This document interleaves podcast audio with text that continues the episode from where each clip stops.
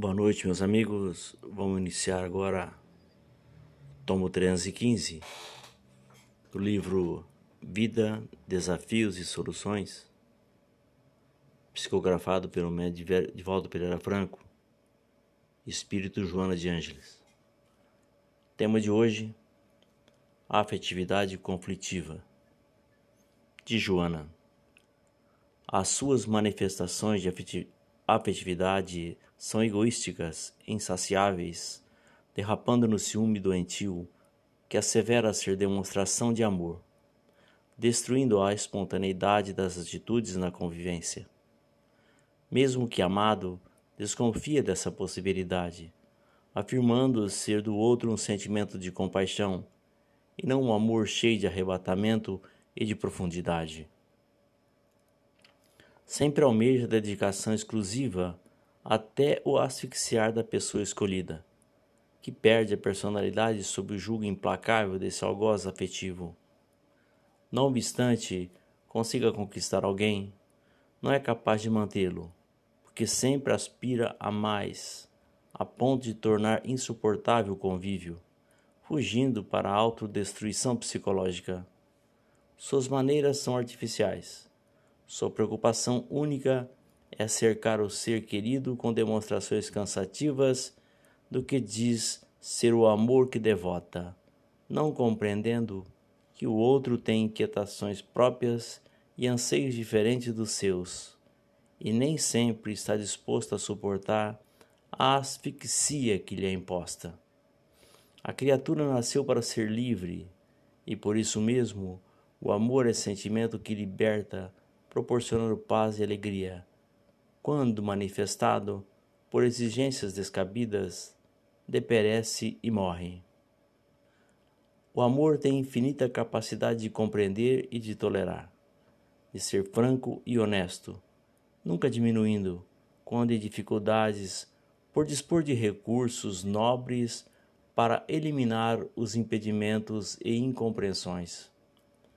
Um relacionamento saudável é feito de diálogos e coerência de comportamentos, de lealdade na forma de ser e autenticidade na maneira de viver, de tal forma que a presença do outro não inibe, antes agrada, preenchendo os espaços sem as imposições habituais de tomá-los.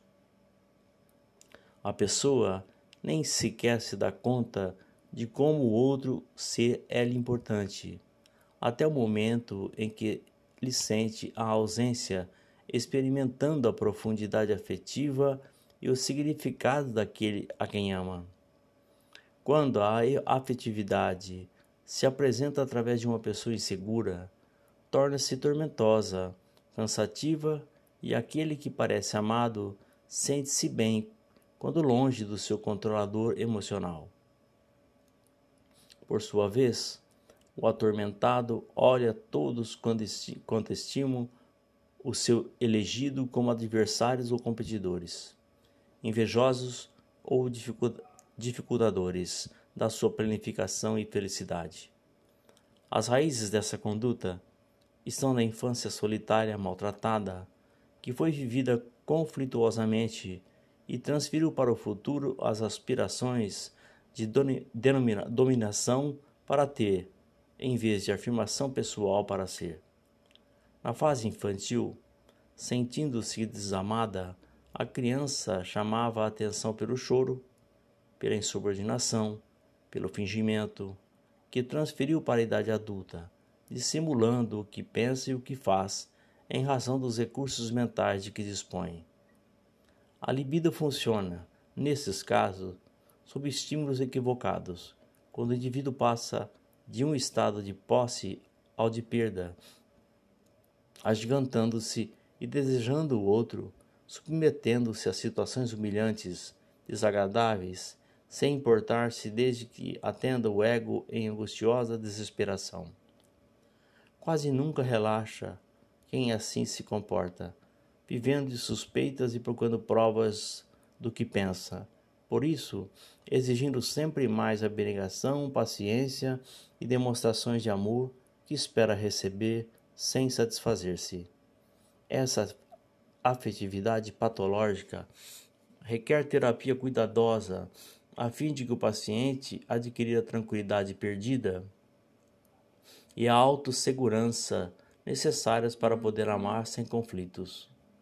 Quanto mais a pessoa tentar ignorar que esse é um comportamento irregular, tanto mais difícil se lhe torna a convivência com as demais criaturas, particularmente quando manifesta a tendência para ser vítima, transferindo a culpa do que lhe ocorre para as demais pessoas. A coragem para assumir responsabilidades e reconhecer a urgência em favor de uma terapia conveniente para o seu conflito já é um passo significativo para o seu processo de cura. O nosso entendimento. Amar não é controlar. Se formos analisar este texto ao pé da letra, ele satisfaz o comportamento da grande maioria dos seres que vivem neste planeta. Os relacionamentos conjugais são repletos de posturas que apontam para a castração, ausência de liberdade, imposição e falta de entendimento por ambas ou uma das partes de que o seu companheiro ou companheira é uma individualidade à parte que traz consigo seus próprios conflitos, deformações e também potencialidades positivas que, se levadas ao primeiro plano, superam em muito seus defeitos. Por outro lado, não se pode esquecer que em um relacionamento o lado oposto foi o que você escolheu para, o seu para ser seu parceiro, amigo e amante. Se a escolha não foi adequada, é porque houve uma falha de observação de uma das partes, ou outros detalhes assumiram preferência em seus anseios, fazendo com que os demais não fossem notados. O que eu estou querendo dizer? É que você pode ter se deixado levar pela performance do parceiro ou parceira, pela beleza física e até mesmo condição financeira. Se esses foram os fatores de destaque em sua análise, o resultado de hoje não está tão longe do esperado.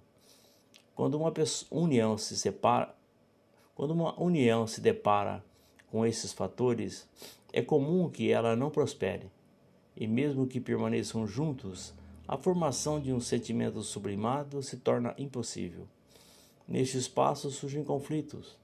A convivência doentia abre espaço para surgimento de neuroses e doenças psíquicas de grave solução. A formação infantil também assume papel relevante em certos comportamentos afetivos e neuróticos no futuro.